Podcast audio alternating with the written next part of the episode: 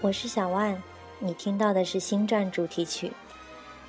今天心血来潮，想再翻开罗杰·伊伯特，念念《星球大战》。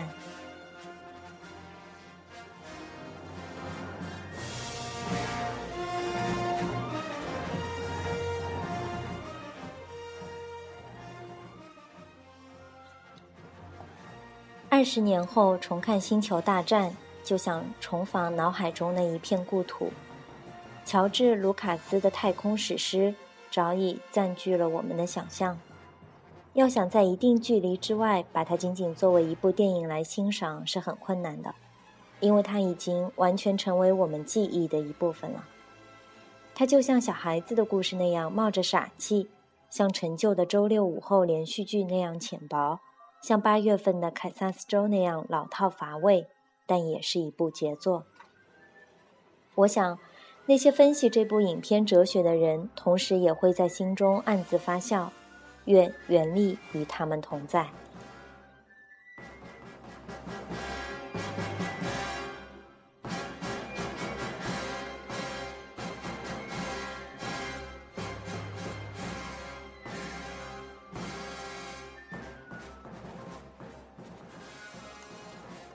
跟一个国家的诞生和公民凯恩一样，《星球大战》也是技术上的分水岭，影响了后来很多的电影。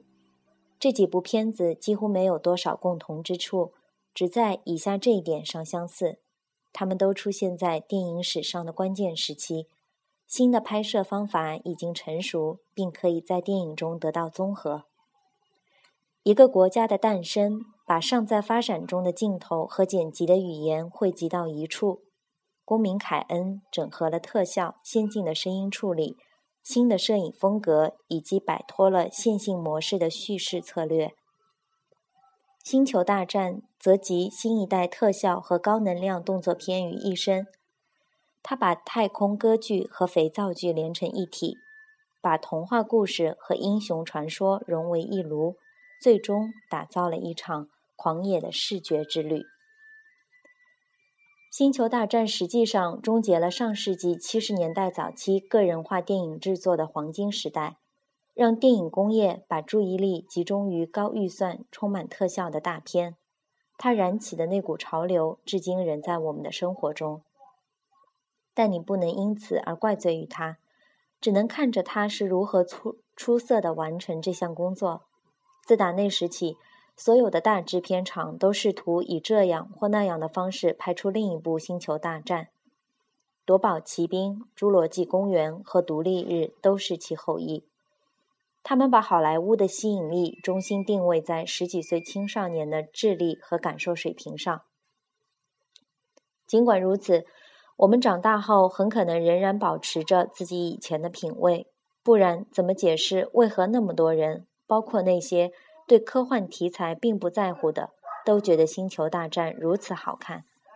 这是一部心地善良的电影，在每个画面中都能看出来。全片都闪耀着导演的天赋，他懂得如何把技术发展水平和看似简单却强有力的故事结合起来。乔治·卢卡斯会受约瑟夫·坎贝尔的影响，绝非偶然。后者是关于我们这个世界最基本神话的专家。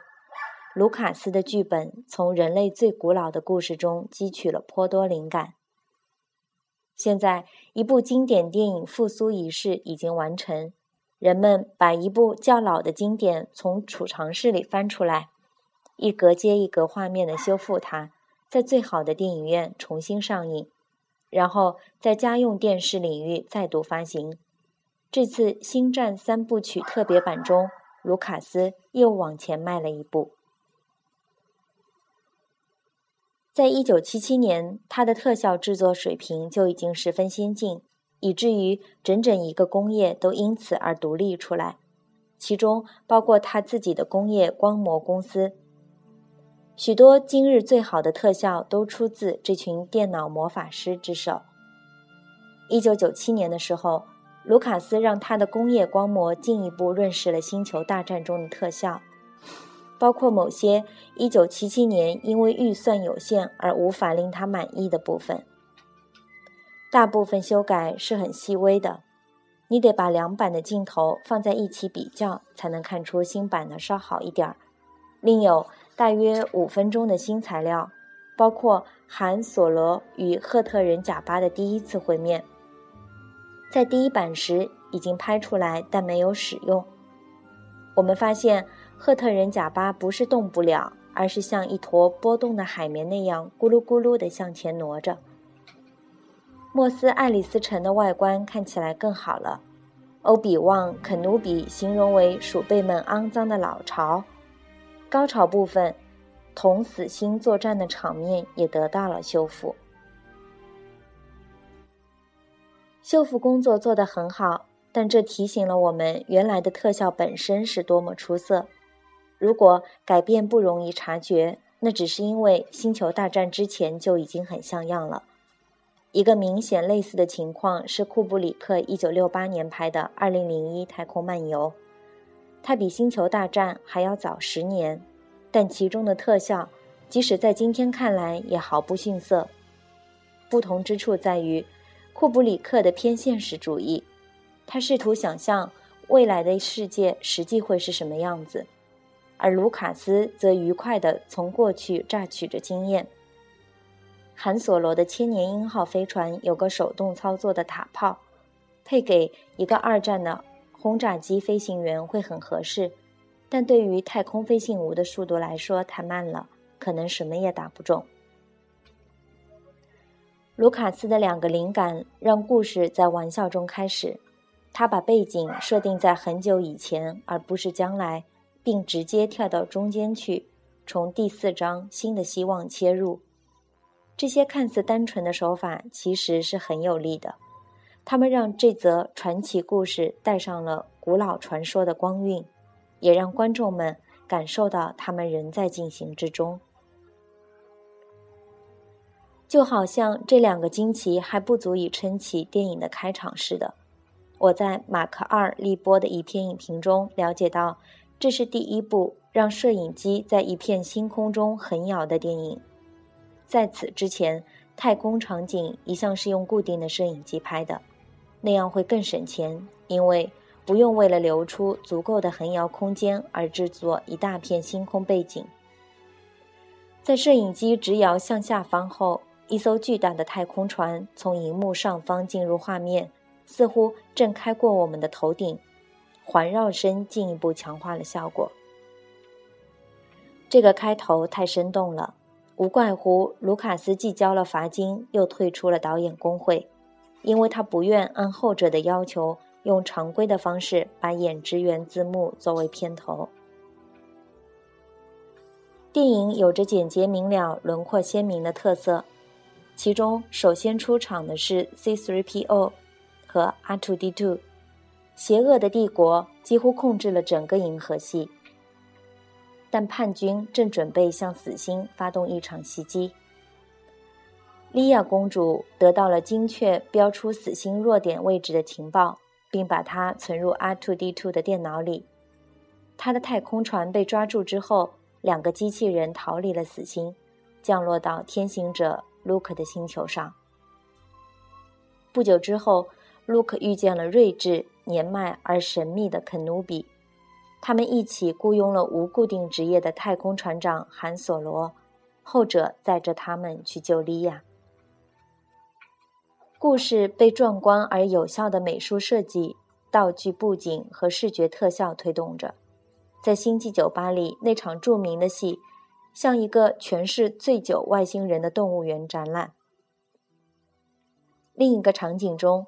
两个机器人被扔进一个装着其他二手机器人的船舱里，荧幕上充满了废弃品的迷人细节。死星垃圾箱里的那场戏也拍得不错。许多星球的外景美得惊人，这或多或少要归功于幻想艺术家切斯利·伯恩斯戴尔那些关于其他世界的想象画。最后攻击死星的时候。战斗火箭在两堵墙之间的狭道中高速疾驰，这个场面是在向2001那场通往另一个维度的奇光幻影之旅致敬。库布里克展现了他如何使观众感到自己正在一刻不停地飞速驶向太空。而卢卡斯学会了这一首。卢卡斯在他的荧幕上布满了苦心经营的细节，有沙漠里蹦蹦跳跳的外星小老鼠，还有用活生物下的斗兽棋。卢克那辆饱经风霜的飞车上飘在沙子上，不知怎么的，会让我想起一辆1965年的野马牌轿车。再想想达斯维达的出场。以及他的外表和声音的细节，长着尖牙面具、黑色的披风和深沉的呼吸，为詹姆斯·厄尔琼斯冷酷的毁灭之声创造出一个身体。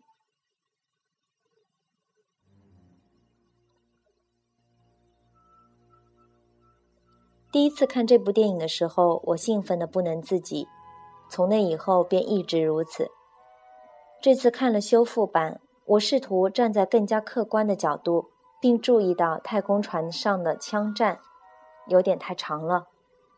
不可思议的是，帝国的神枪手们从来射不中主要人物，而且在敌方飞船的上，在敌方飞船上的突袭看上去更像是电脑游戏。我同样好奇的是，卢卡斯能否给原力说设计一套更引人入胜的哲学？按肯努比的解释。其原理基本就是跟随那股力量之流。如果卢卡斯走得再远一点呢？好比加入一些非暴力的元素，或是跨银河交流的观概念。那些看起来最简单的电影哲学才能长盛不衰。他们也许会非常深刻，但表面上就像观众钟爱的那些老故事一样清晰。我之所以会知道这一点。是因为那些不朽的故事，《奥德赛》《堂吉诃德》《大卫·科波菲尔》《哈克贝利·费恩历险记》都是一样的：一个勇敢而有瑕疵的英雄，一场征途，多姿多彩的人物和地点，周围的伙伴，还有最终发现了生活背后隐藏的真理。如果有人要我确定地说出，一两个世纪后，哪些影片仍然会有广泛的知名度？我会列出《二零零一太空漫游》《绿野仙踪》《基顿和卓别林》《阿斯泰尔和罗杰斯》，也可能有《卡萨布兰卡》，当然还有《星球大战》。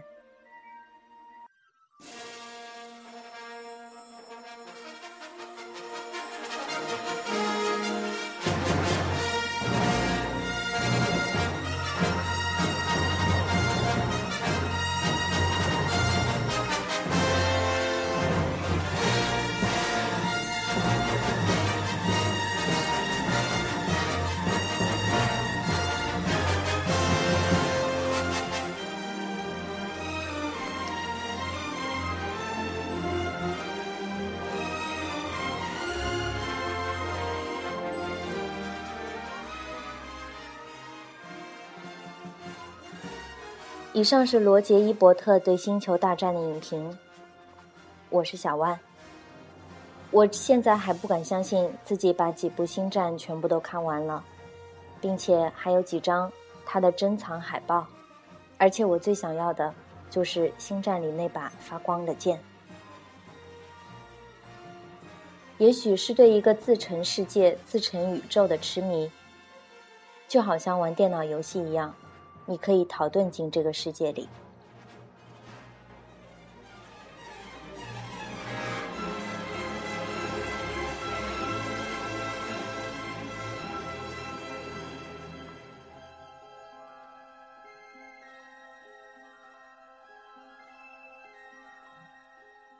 在遥远遥远的星河里，希望今天你能带着遐想进入梦乡。